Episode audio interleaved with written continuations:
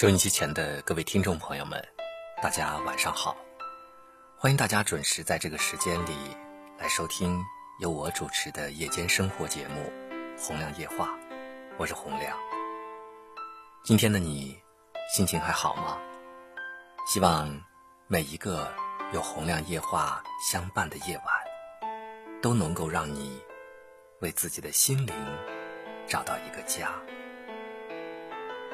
作家莫言在瑞典文学院的诺贝尔文学奖领奖台上，他不惜笔墨，用四分之一的篇幅，深深缅怀自己的母亲，回忆了自己儿童时期与母亲在一起生活的点点滴滴。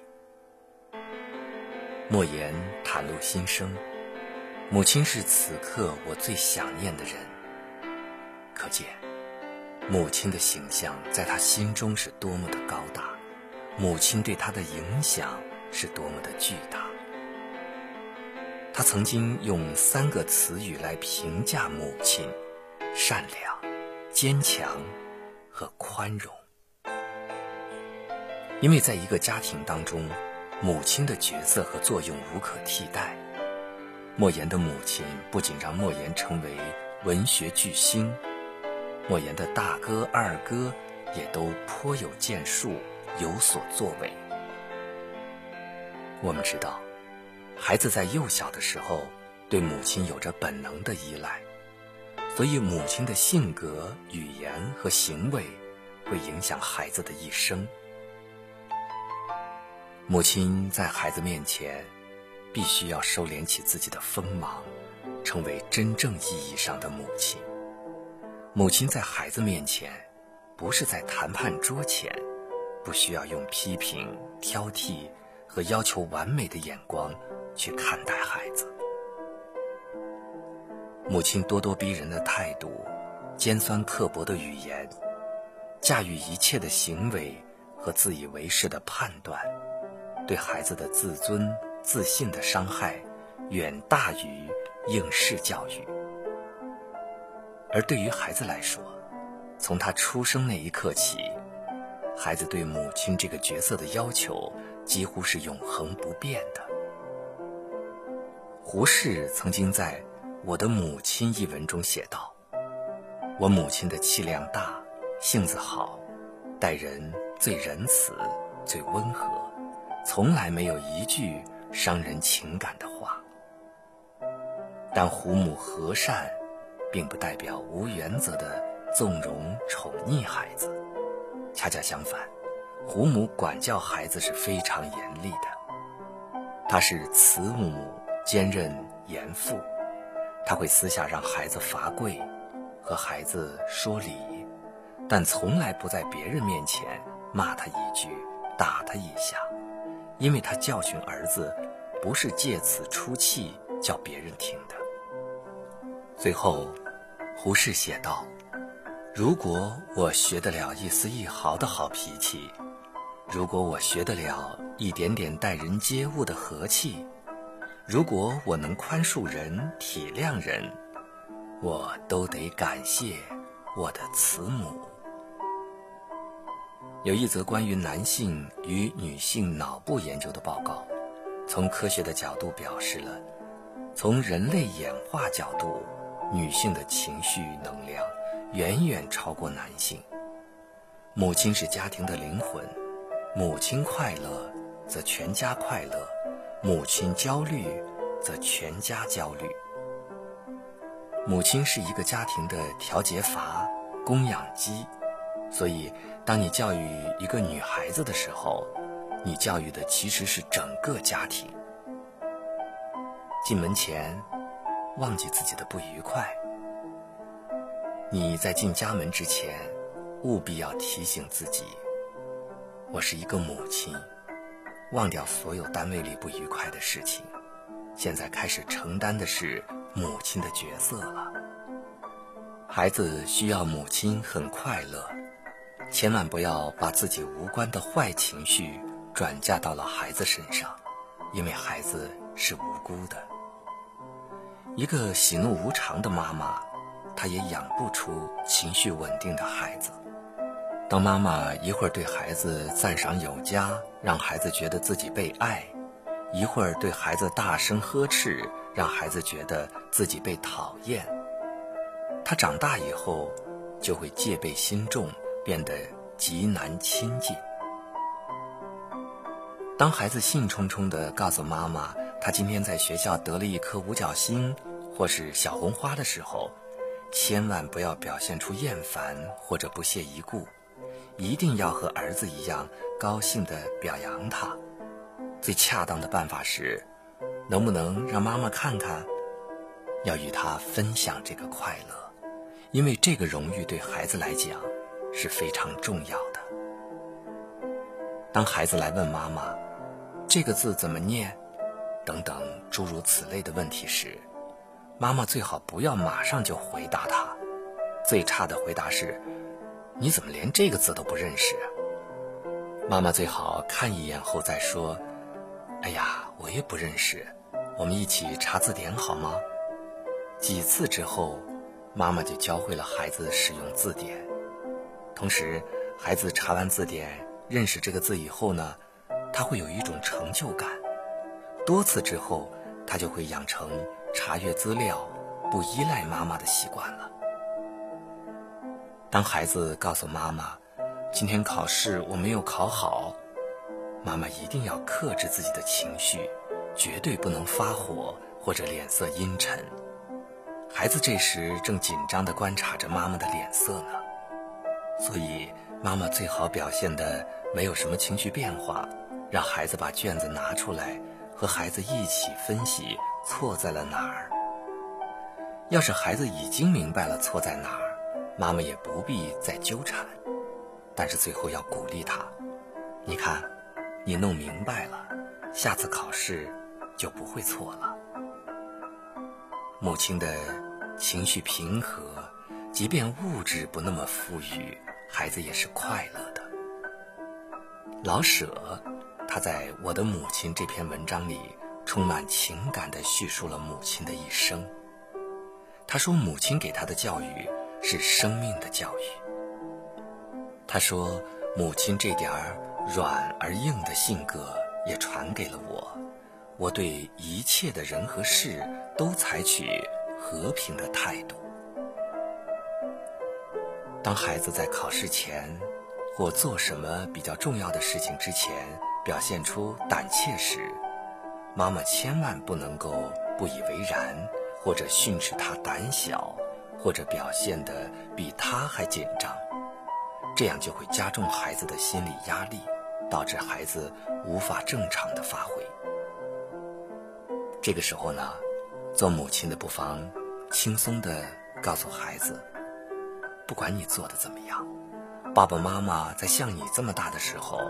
还不如你呢，不要担心。这时，孩子心里就会有底气和自信，他会发挥的比平时更好。面对失败，我们要再坚强一些。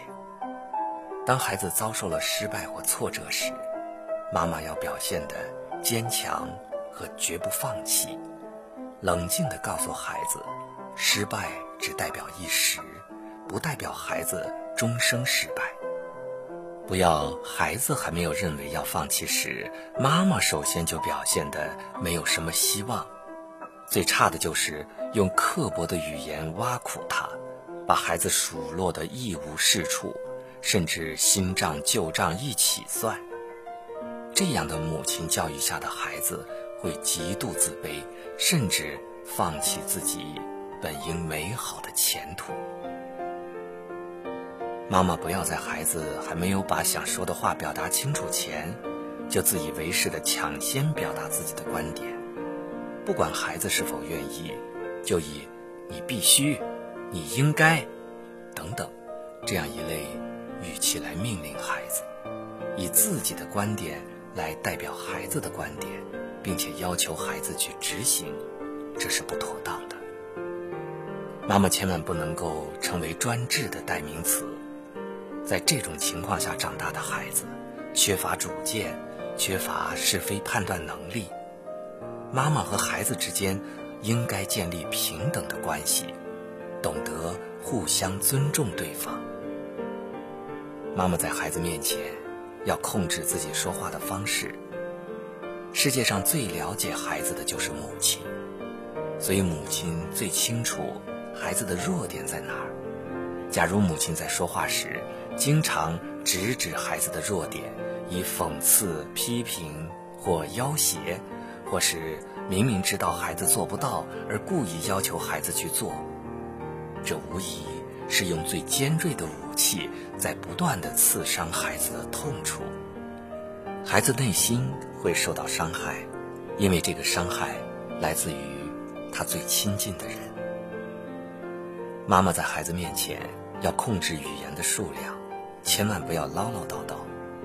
事实上，最让孩子害怕的是母亲的沉默，所以，与其唠唠叨叨的对孩子说个没完，不如用简短的语言告诉孩子，他所犯的错误究竟错在哪儿了。或是应该注意些什么？接下来，母亲的沉默肯定比继续说话更有用。不要以为孩子不懂，他虽然装的一副无所谓的样子，但实际上在观察母亲是否把所说的事儿当真。所以啊，母亲的性格、语言和行为会影响孩子的一生，而一个贤良的母亲背后。往往站着一个深爱她的丈夫，丈夫爱得越坚定，妻子的内心越安定，性格也就越温和。凤凰卫视的主持人吴小莉说：“她嫁给丈夫的理由是，在他身边永远是一只快乐的小鸟，自由自在。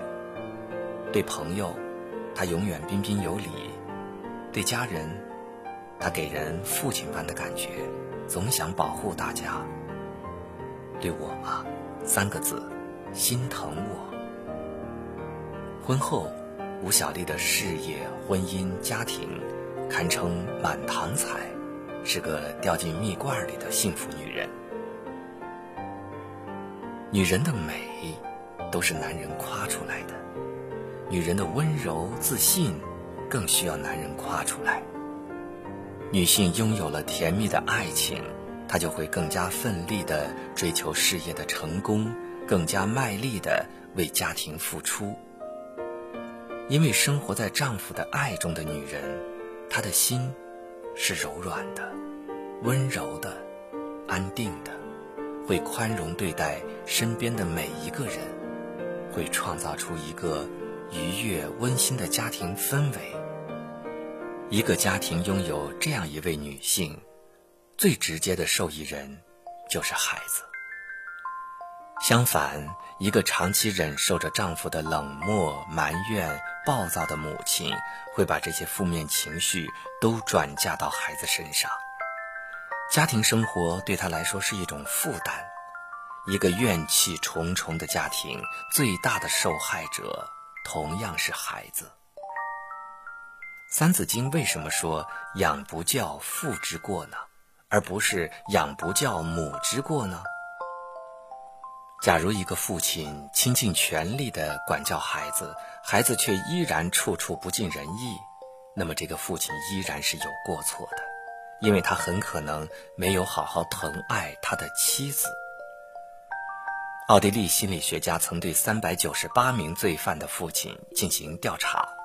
其中一百八十三名罪犯的父亲酗酒，一百二十名罪犯的父亲赌博、性放纵、不诚实，而多数的家庭都有一个相似点：家庭关系不融洽。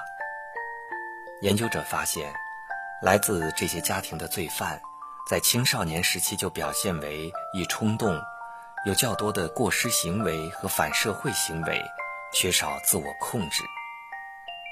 知乎上许多人用亲身经历回答：父亲脾气大，父亲对母亲家暴带来的影响。